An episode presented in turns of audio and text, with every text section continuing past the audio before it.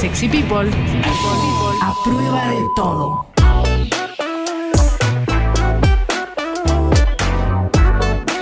...12.39, llegó el momento de recibir a Fernando Duclos, periodistán, que está aquí con nosotros. Ya te saludo, Fer, ¿cómo estás? Buen día. ¿Cómo anda Clemente? ¿Cómo andan todos y todas ahí? Bueno, Hola. un Hola, gusto, Fer. como siempre. Eh, ¿Cómo lo mismo digo, lo mismo digo, Fer. Che, te decía fuera de aire que quería mencionar una noticia antes de que arranques con tu columna. Eh, también te quiero felicitar por, por- por tu nueva labor en el canal IP, ahora que ya te vimos en la tele, la verdad es que, que me encanta lo que haces, eso, eso quería decírtelo también. Pero, pero quería leer una noticia y es que se estrenó un documental que se llama Francesco eh, en el Festival de Cine de Roma. Y, es un documental sobre el Papa, sobre el Papa Francisco, sobre Jorge Bergoglio. Y en el documental, el Papa respaldó la unión civil entre las personas del mismo sexo. ¿Mm? Eh, dijo, las personas homosexuales tienen derecho a estar en la familia, son hijos de Dios, tienen derecho a una familia. No se puede echar de la familia a nadie ni hacer la vida imposible por eso. ¿Mm? Eh, dijo, lo que tenemos que hacer es una ley de convivencia civil, tienen derecho a estar cubiertos legalmente. Yo defendí eso. ¿no?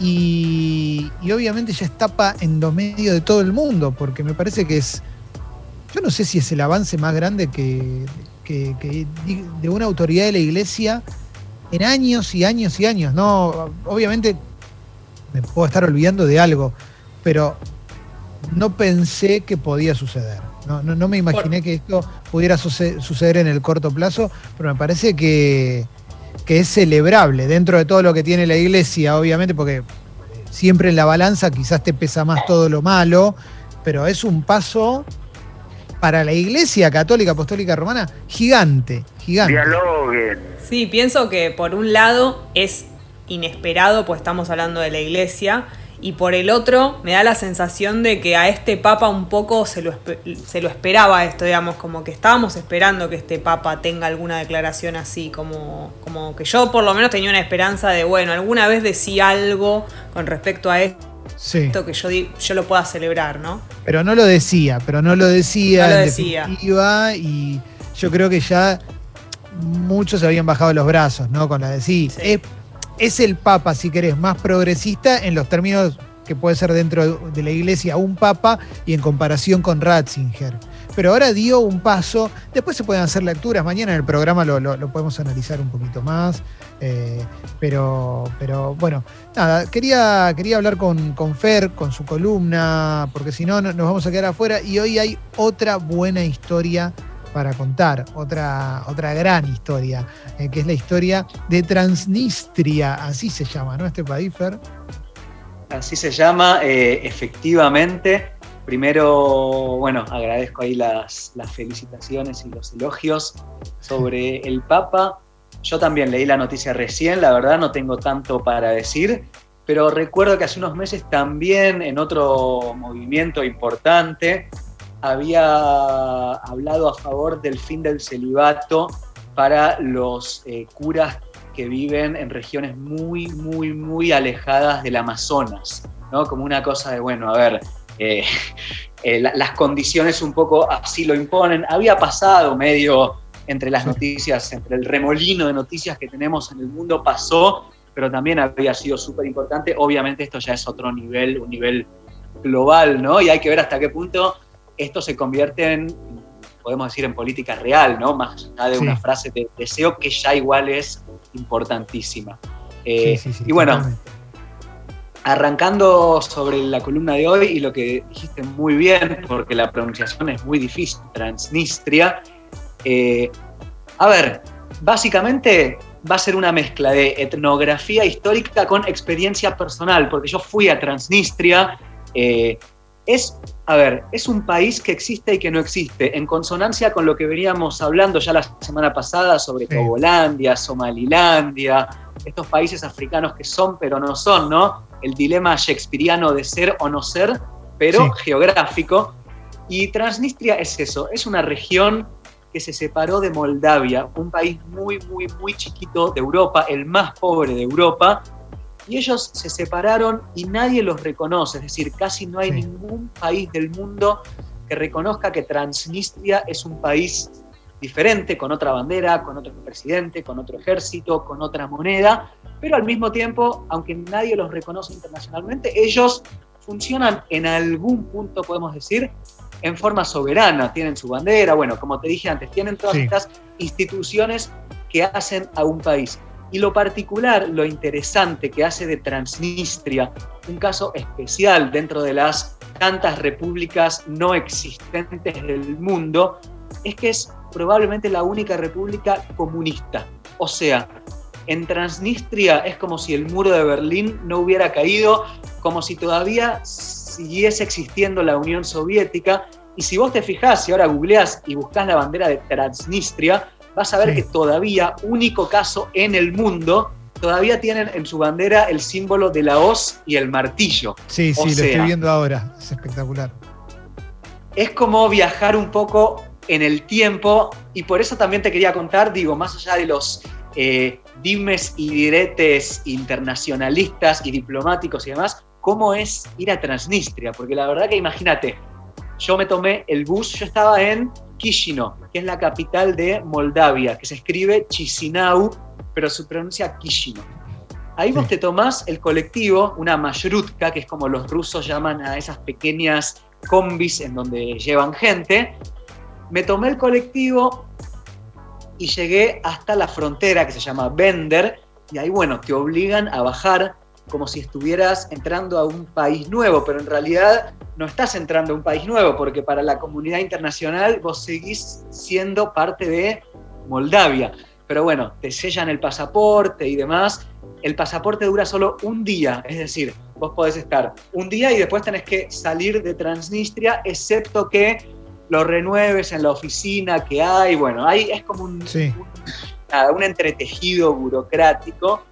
Entonces, nada, llegás al país, seguís, a ver, llegás al país que no existe, seguís hacia mucho tiempo que no se podía entrar, eh, era como un quilombo total, pero ¿qué pasó? Los, los transnistrios se dieron cuenta que había como medio un revival soviético y un montón de gente que les reinteresaría, turistas, entrar a este pedazo de la Unión Soviética en 2020. Entonces medio que, eh, ¿cómo se dice? A ver, legalizaron todo, entre comillas, agilizaron los trámites para que la gente pueda visitar, los turistas. Así que bueno, yo entré, lo primero que te encontrás es la bandera flameante con la hoz y el martillo. Llegás a la capital, Tiraspol, ahí en Tiraspol cambian todos los nombres de las calles. Entonces vos tenés Avenida Karl Marx, calle Frederick Engels. Es como Rivadavia. Exacto, exacto, exacto. La Karl Marx es Rivadavia, así, directamente. Y lo, más lindo, entre comillas, y lo más simbólico que ves, primero, bueno, todos los bloques de viviendas soviéticos, ¿no? Esta cosa de eh, realismo soviético, de estos, eh, estas moles de hormigón que, que, bueno, que en algún punto simbolizaron esta cosa de la arquitectura soviética una arquitectura súper pragmática y, utilitaria, pero muy ajena a todo lo a todo el esteticismo de, adornar y demás que existe en Occidente. Bueno, estas eran moles de hormigón gris, cuadradas, un montón de ventanitas que se les entregaban gratis a, los proletarios. La verdad es que yo entré y están buenísimas. De adentro, claro, pasa que de afuera te, te impactan, no son cuadrados gigantescos de, de viviendas, condominios impresionantes. Me encanta eso, ¿eh? Me encanta. Bueno, que un poco impactan por su, por su quietud, o sea, por, por su gris, ¿no? Esta cosa de, de que, nada, que en Occidente se las veía como el símbolo de la quietud y de, y de lo muerta que estaba la Unión Soviética. Esto es lo primero, la arquitectura. Pero lo segundo y lo más eh, increíble y hermoso, obviamente, para sacarse un montón de fotos, hay un montón de estatuas de Lenin. O sea, Estoy viendo ahora eso. Estoy viendo ahora eso, eso, es increíble. Imagínate un país en el año 2020 que tiene la puerta de su parlamento y apenas vos pasás por la puerta una estatua gigantesca de Lenin con su puño izquierdo levantado y esta cosa de miramos hacia el futuro. Es, es, impresionante y, nada, es, es, eso, es viajar a Transnistria en algún punto, es viajar geográficamente de los pocos lugares que nos queda para viajar en el tiempo, ¿no? Sí, Sí, sí, sí, sí. Estoy viendo. ¿Cómo es la gente? Perdón. Me, colgué viendo esto, me, estoy colgando viendo las fotos porque, porque realmente es, una historia de película, claramente. ¿eh? Es, espectacular. Eh, te, quiero preguntar una cosita. Eh, si querés contestármelo después de la pregunta de Jesse, pero ¿hay tanques en la calle? No andando, digo. ¿Hay algún que otro tanque ahí? Porque estoy viendo fotos de gente posando al lado de tanques también. Bueno, a ver, sí, sí a, sí a lo de los tanques, ahora te lo cuento. Respecto a, a lo de Jesse, a ver, hay de todo, la verdad es esa. Hay mucho marketing, la verdad es esa. Eh, no es tampoco que en Transnistria la gente directamente eh, anda con sus, vamos a decir, con su pose proletaria y trabajando en granjas colectivas y cree que hay que abolir el dinero y volver a la sociedad de 1920 y a la utopía comunista. No, eso no existe, digamos.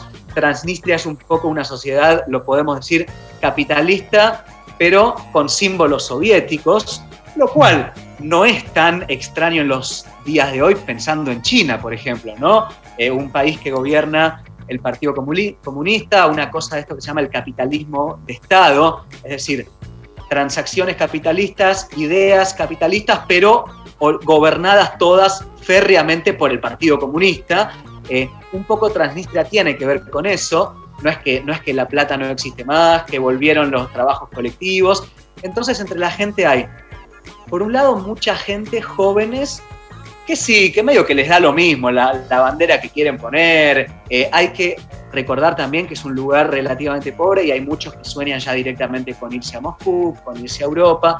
Pero también es verdad que existe entre los mayores una sobie nostalgia, podríamos decir, ¿no? Claro. Porque hay que entender también que para la gente mayor que vivió en los tiempos de la Unión Soviética, por más que seguramente había muchas, muchísimas cosas eh, por mejorar, digo, bueno, eh, represión y demás, también es verdad que para la gente mayor era como que se sentían parte de un proyecto colectivo y que de repente llegó el capitalismo y no es lo mismo cuando el capitalismo llega a París, a Moscú, a Madrid, incluso a Buenos Aires, que vos te sentís en el centro del mundo, que cuando el capitalismo llegó a lugares en la periferia total, que de repente vos decís, che, pero hace 40 años yo ahora tenía un hospital y una escuela más o menos buenas acá, y de repente ahora me dicen que me arregle por mi cuenta y si me enfermo me tengo que ir al hospital que queda a 500 kilómetros. O sea, no es lo mismo la visión de la llegada del progreso en la periferia que en el centro. Entonces, por un lado, existe esta cosa de los jóvenes que dicen que está todo mal y que quieren tener su iPhone y, salir de este sistema opresor en algún punto. Y por otro lado, bueno, los viejos que dicen, che, pero soy sincero, yo hace 40 años vivía mejor. Te quiero preguntar una cosa, Fer, que tiene que ver también con la gente, y es cómo se toman en, iba a decir en países como Transnistria, pero bueno, Transnistria es único, pero bueno, eh, se entiende, ¿no? En la región, eh, ¿cómo se toman eh, la cuestión de folclore pop que, hay desde nuestro lugar, desde nuestra parte del mundo, sobre la Unión Soviética, sobre el comunismo, ¿no? Esa cosa de que nos gusta, nos puede gustar o la arquitectura, o los pósters, o el hecho de que haya estatuas. Eh, ¿Cómo se lo toman ellos? ¿Que lo vivieron o digo, tanto los que se quieren, los que no les copa como los que les copa el comunismo? ¿Qué mirada tiene nosotros, viste? A ver, hay, un poco de todo, la verdad es esa. Mirá, te voy a dar un ejemplo transnistrio. Cuando yo llegué a Transnistria me encontré con una casa turística de souvenirs y una de las remeras decía, por ejemplo, eh, tal persona, una remera para regalar, imagínate, tal persona estuvo en el país que no existe y me trajo una remera. O sea, en vez de estuvo en Bariloche o estuvo en Villa Carlos Paz, o sea, ellos hacen un poco de marketing con eso y les gusta. Se venden por todos lados tazas con la cara de Lenin, con la cara de Stalin. Después, bueno, tal vez probablemente aquellas personas más, eh, más realmente nostálgicas les puede llegar a molestar un poco, ¿no? En el sentido de, al final nos convertimos en el Che Guevara tatuado en un brazo, esta cosa de que, bueno, al final la industria cultural te, te copta y te hace también un producto. Pero la verdad es que el debate en ese sentido es medio complejo que, bueno, si no fuera por el turismo también, ellos tampoco tienen mucho ingresos, ¿entiende? Entonces queda ahí en el marco, me acuerdo otra anécdota que de hecho la cuento en, el libro, en, el libro que hice de, de yo entré a un bar en Transnistria y te lo juro, el bar parecía sacado de una película de Einstein de los años 20, era una cosa gris, sombría, llena de polvo, esos bares, viste, que parece que realmente una película de Fellini del año 50, el, neorealismo italiano, y un viejo de como 90 años atendiendo, y en la, y en la pared póster de Stalin, póster de Lenin, póster de Marx, pósters así de, esta cosa de, soviética, ¿no? Y, y, nada, y entonces yo me sentía realmente en otro mundo y al lado mío había un polaco, un polaco tomando un café. Y nada, el polaco obviamente también me vio como turista y también eh, levantó el puño izquierdo, ¿viste? Viva Marx, viva Polonia comunista, viva no sé qué. Y obviamente sí, viva, viva, viva, nos sacamos fotos. Y cuando nos fuimos, agarró su iPhone, me dice, che, ¿nos podemos sacar una selfie de que estábamos acá? Sí, obvio, claro. Digo, todos estamos en esa contradicción un poco de convertimos en un símbolo pop una cosa que en su momento fue una utopía de cambiar el mundo, pero a su vez, ¿hasta qué punto? Bueno, también convertirlo en símbolo pop significa en algún punto no olvidarlo, ¿no? No sé, yo también tengo ese debate eh, sobre si está bien, si está mal, y creo que es el mismo debate que tiene la gente que vive en el lugar. Pasa que en el caso de Transnistria todavía van tan pocos turistas que me parece que todavía no llegaron a ese debate que tal vez, no sé, ya pasaron en en otros lugares que, igual no se me ocurre una hora, pero que guardan una memoria y un turismo, un afluente de turismo mucho mayor. Digo, lo que se me ocurre ahora es la gente que va, digo, obviamente no se puede comparar de ninguna forma, pero la gente que va a Auschwitz y se saca fotos, selfies, posando, no sé qué, y uno dice, che, esto está bien, esto está mal, ¿no? Esta cosa de, de, la profanación turística, entre comillas, de, de los lugares. La verdad es que no sé, yo también tengo mucho ese debate y creo que la gente local también. Y antes de que me preguntes otra cosa, te digo rapidito lo de los tanques. Eh, Transnistria para independizarse, o entre comillas independizarse, tuvo una guerra contra Moldavia en 1991. Cayó la Unión Soviética, se armó un quilombo total, ya no estaba el poder central de Moscú digitando todo. Entonces, bueno, fue una guerra que tuvo muchos muertos, que nunca se resolvió del todo, porque fíjate que la guerra dejó de resultado un limbo diplomático de un país que existe, pero que en realidad no. Y ese tanque que está en la calle es justamente un tanque que se usó en esa guerra, Transnistria contra Moldavia. Excelente, Fer, excelente todo lo que nos, nos contaste en esta en esta columna. Eh, te quiero agradecer el profesionalismo también, porque sé lo que estás laburando en estos días y, podrías haberme dicho, Clemen, no doy más, necesito tomarme, tomarme la semana y, te lo hubiera entendido, la verdad, porque sé que estás en, todos lados.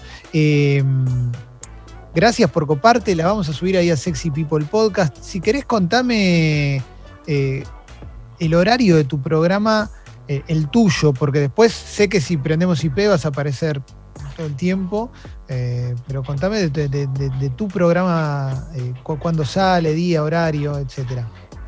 Bueno, como dijiste, estoy bastante seguido como columnista en IP, más ahora que el canal está arrancando, después probablemente se, estabilice un poco más.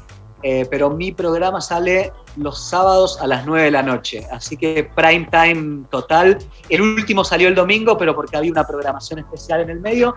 Pero bueno, sábados a las 9, ahí me ven. Es un poco un programa que tiene que ver con estas cosas, ¿no? Con contar historias, historias que mezclan viajes, geografía, cultura. Eh, así que bueno, te agradezco también las palabras. La verdad es que a mí me, gusta mucho esta columna, me gusta charlar con ustedes, así que excepto en el caso de que ya me esté muriendo y no me pueda levantar, acá estamos firmes. Y, bueno, para cerrar, déjame decirte que una de las cosas, lo segundo podemos decir, que más se conoce de Transnistria es su marca de brandy, un brandy muy famoso a nivel mundial Así que a quienes les gusta tomarse una copita antes de ir a dormir y pueden conseguir el brandy transnistrio, es como una cosa que vale oro. Excelente, excelente. La subimos a Sexy People Podcast, la columna de Fernando Duclos, periodista. Lo puedes seguir ahí en sus redes. Un lujazo como siempre. Te mando un abrazo, Fer. Gracias. Eh. Bueno, les mando un abrazo a, Chao, papá. a ustedes y que sea hasta el próximo miércoles.